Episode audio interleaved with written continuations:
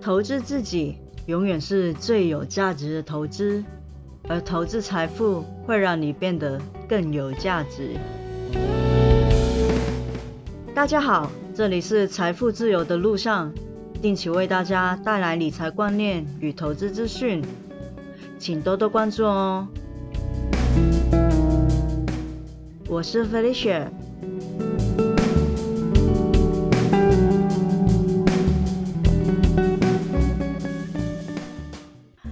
上个礼拜四、礼拜五美股比较震荡，也算是某程度上拖累了台股上个礼拜五的表现。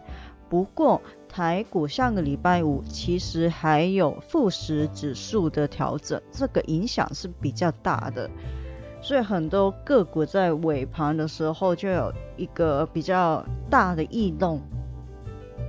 那为什么美股会在上个礼拜五出现了比较大的震荡呢？如果各位有美股的话，当天应该会看得到你的个股或者是一些美股的 ETF，甚至如果你有买。期权指数之类的商品的话，你就会发现它那个波动是很大的。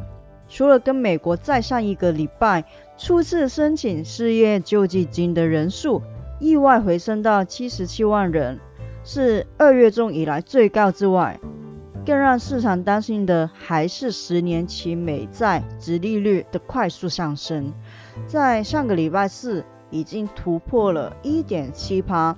一度来到了一点七五趴，不过美债的值利率是不是那么可怕呢？其实回看历史的数据是还好了。当十年期公债利差大过两年期一百个基点，虽然从两千年之后来看，S M P 五百指数都是会出现大跌，但是过去包括两千年之前的。前后一共发生了五次这样的情况，实际上有三次反而是上涨的，也就是说这个概率其实一半一半，而且这个情况真的是很罕见。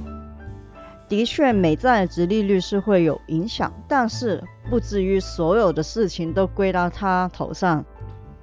那么上个礼拜四、礼拜五的波动，尤其是礼拜五的波动，主要是因为什么呢？其实是。四五日啊，这个对外地人来说，这个国语发音真的有点困难了。四物日，到底什么是四物日呢？台股有结算日，美股也有，美股的结算日就叫四物日。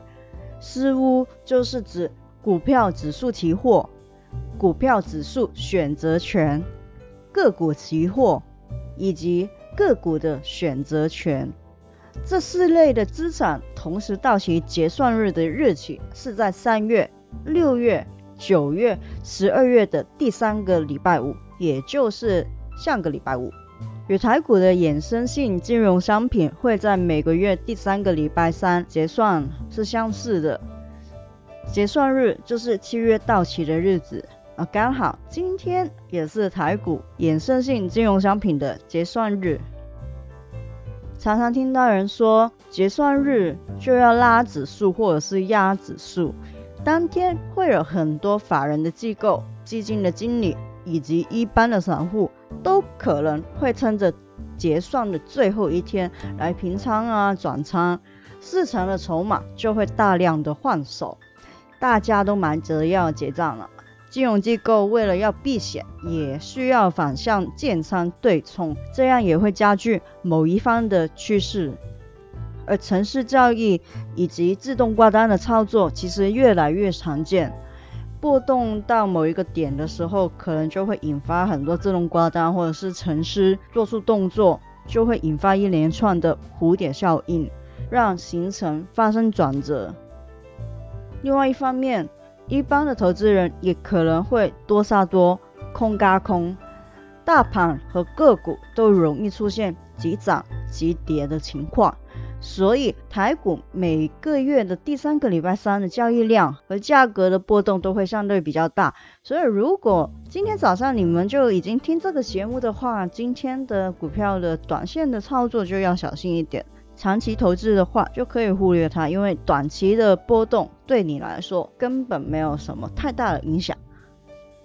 那美股跟台股不同的是，美股每一季才会结算一次，你就可以想象，如果台股每个月结一次都会有比较大的波动的时候，那么市场跟交易量更大的美国累积了三个月才结算一次的话，大盘的波动就会更大，对其他地区也会有影响，也是很正常和合理的事。所以说，四五日是交易量大增的日子。每年四五日发生的日期，S M P 五百的交易量都会大增，甚至可能是全年度交易量最大的日子。但如果要说四五日之后是涨还是跌，这个几率其实并不那么明显。回看数据，几乎是一半一半。上月因为是一年的第一次结算。走势通常都是涨跌互见，但是在九月跟十二月，因为靠近年末嘛，走势通常都会好一点点。不过无论如何，十五日之后的那个礼拜，通常都是处于波动率上升而库存下降的时期。对短期的投资者来说，还是要做好资产的配置。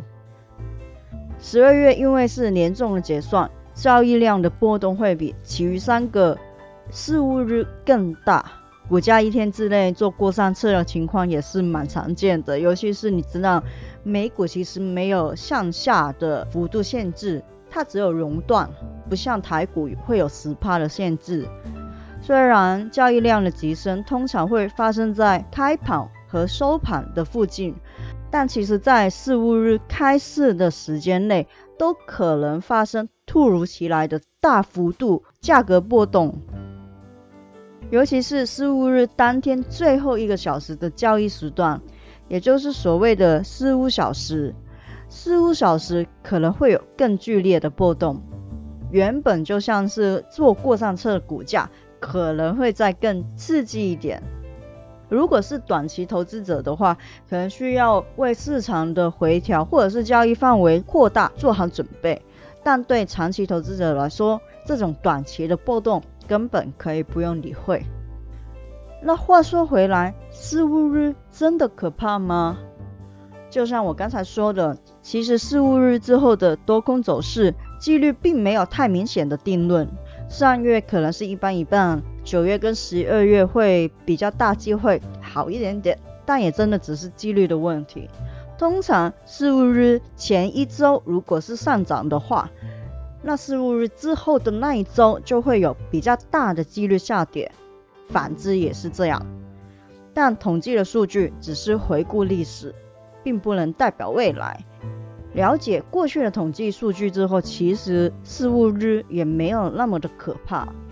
在我录音的当下是美国时间礼拜二的交易时段，现在是盘中的时段。昨天的美股是上涨的，但是今天看起来就有点疲软了。两天的指数波动都是比较大一点点的，也可以证明了四五日之后一个礼拜真的是会有比较大的交易范围。四五日是短暂的影响，它对短期的投资者来说比较可怕一点，可怕的点。就在于它那一段时间的股价、商品的价格波动都会很大，心脏小颗一点都可能会承受不住。尤其是现在散户很多，期权的交投特别的畅旺，就可能会加剧大盘上冲下死的波动。全球的市场也有可能受到这种短暂的影响而震荡。不过对长期投资者来说，短期的波动真的没有什么好担心的。所以我一直都说，做长期的好处就是很安心，睡得稳，抱得住。不过如果有投资期权或者是选择权，强烈建议不要压在最后一天换仓，最后一天的风险实在是太大了。最后还是要提醒一句，新手最好别碰期货和选择权，假设你股票真的是做得很好的话，你真的很有兴趣想要尝试的话，也是可以分一点点的闲钱进去尝试。但是我个人是不建议这样做了。我个人是所有的衍生的商品我都不会碰的，因为我觉得这种钱以我的个性来说，我真的是赚不了。我还是比较喜欢稳扎稳打的，不去碰衍生的商品，对我来说也是保障自己的一种做法。顺带一提，K 线的形态基础教学我已经做出来了，如果有兴趣的朋友，可以到我的网站按免费教学资源，那边就可以选择 K 线的形态基础教学，点进去填一填你的电邮，我就会发给你了。完全是免费的哦。今天的分享就到这里，希望大家喜欢。喜欢的话，请帮我订阅我的节目，分享给你的朋友、亲人听听看。我是 f i s h e r 下次见，拜拜。